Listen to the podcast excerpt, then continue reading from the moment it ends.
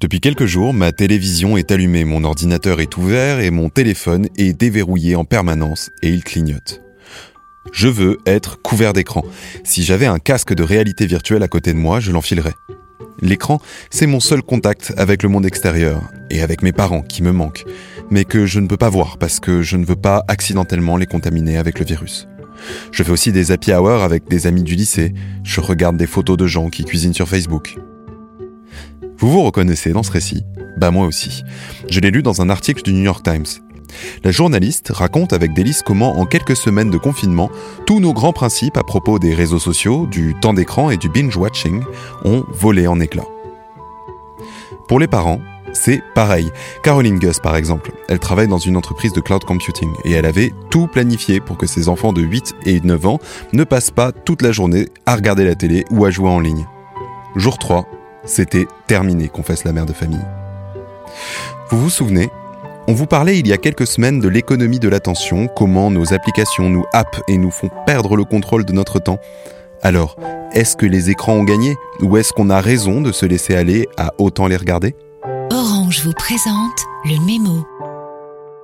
Bonjour Marine.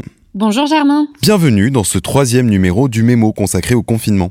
Aujourd'hui, on vous parle de notre temps passé devant des écrans. Parce que oui, depuis quatre semaines, parler à ses amis, à sa famille, travailler, faire du sport, se distraire, faire des démarches en ligne ou s'informer, on n'a plus vraiment le choix. Ça se passe devant des écrans. Alors Marine, est-ce que vraiment c'est si grave que ça? Eh bien, en tout cas, dans l'article que tu cites, la journaliste du New York Times raconte que ça a quand même quelques petits côtés positifs. Par exemple, cette fameuse maman d'enfant de 8 et 9 ans qui a fini par abandonner toute volonté de limiter le temps d'écran de ses deux bambins, elle s'est rendue compte que l'un d'entre eux avait appris à utiliser un logiciel de montage de vidéos et qu'ils passaient maintenant leur journée à tourner des petits films. Mais bien sûr, ce qui prend le plus de temps, c'est de nous parler, d'échanger grâce à nos écrans. Et Sherry Turkle, professeur en sciences sociales qui se bat depuis des années contre les dîners où chacun a les yeux rivés sur son écran, relativise. On retrouve ce que devrait vraiment être le temps d'écran, dit-elle. Bon, mais c'est surtout pour le temps d'écran des enfants qu'on peut se faire du souci. On entend souvent qu'il faut par exemple fixer des règles, limiter le nombre d'heures qu'ils passent dessus, tous les jours, toutes les semaines. Même les grands patrons de la tech mettent leurs enfants dans des écoles sans écran. Alors là, avec l'école en ligne, puis les parents qui travaillent et qu'il ne faut pas déranger, on les met où les grands principes?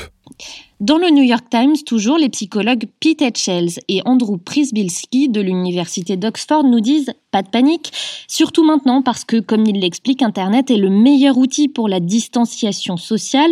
Les deux auteurs nous racontent aussi qu'à chaque nouvelle technologie, les parents se sont demandé si elle n'allait pas littéralement faire fondre le cerveau de leurs enfants. Bon, et puis ils sont très réalistes. Hein. Ils nous disent que les écrans peuvent être une excellente carotte en cette période de cohabitation très compliquée.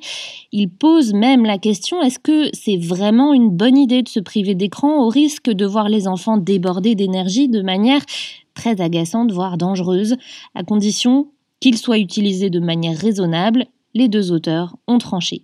Mais des études ont prouvé que les écrans avaient des effets néfastes sur la santé des enfants, non? La vérité, c'est qu'on n'en sait rien. On manque de recul. Oui, certaines études affirment que les écrans réduisent la capacité de concentration des enfants et des ados, que ceux qui y passent trop de temps ont plus tendance à tomber dans la dépression, mais d'autres études plus récentes démontrent qu'en réalité ces impacts sont extrêmement limités, concernent une portion infime des populations observées.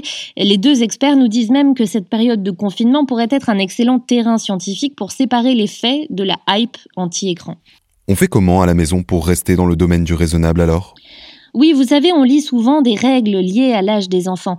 Aux États-Unis, c'est pas d'écran avant 18 mois. En France, c'est rien avant 3 ans. Et puis, on peut ajouter un peu de temps progressivement en fonction de l'âge. Dans le Washington Post, je lis un article qui rappelle ces règles tout en disant qu'elles ne fonctionnent plus vraiment à l'ère du Covid-19.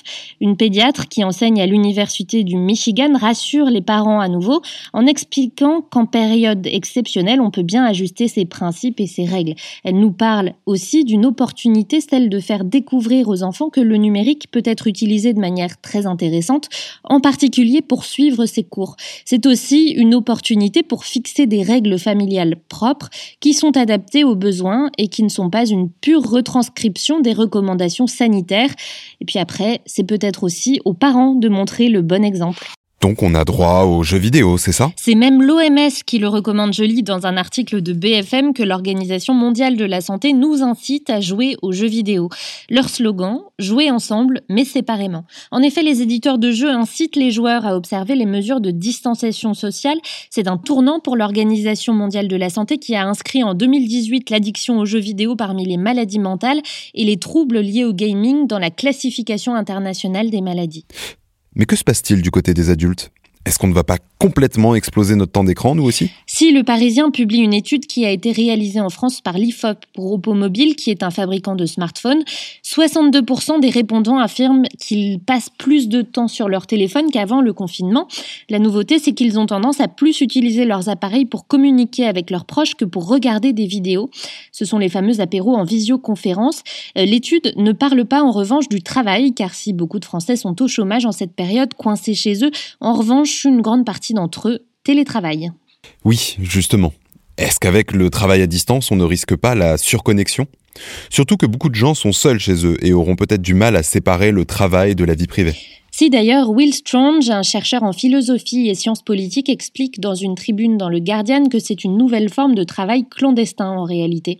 C'est un article qui date de février, donc avant le confinement, mais qui concerne encore plus de monde aujourd'hui, alors que le télétravail s'est généralisé. En Grande-Bretagne, Rebecca Long Bailey, qui postule à la direction du Parti travailliste, propose notamment d'instaurer un droit à la déconnexion, un peu sur le modèle du droit français. L'auteur de la tribune rappelle que répondre à un email le soir, ça ne ressemble pas vraiment à du travail, on n'a pas l'impression de dépasser ses horaires contractuels, mais en réalité, les outils numériques sont ce qu'il appelle une laisse électronique, et 5 millions de travailleurs britanniques qui déclarent répondre à des messages en dehors de leurs horaires de travail totaliseraient près de 2 milliards d'heures non payées. Et donc, on fait comment pour se déconnecter? C'est la question que pose Brelos, euh, c'est un pseudo, à la sociologue Caroline Dachary dans un live du Monde du 30 mars. Il explique qu'il a tendance à culpabiliser quand il se déconnecte le soir du travail.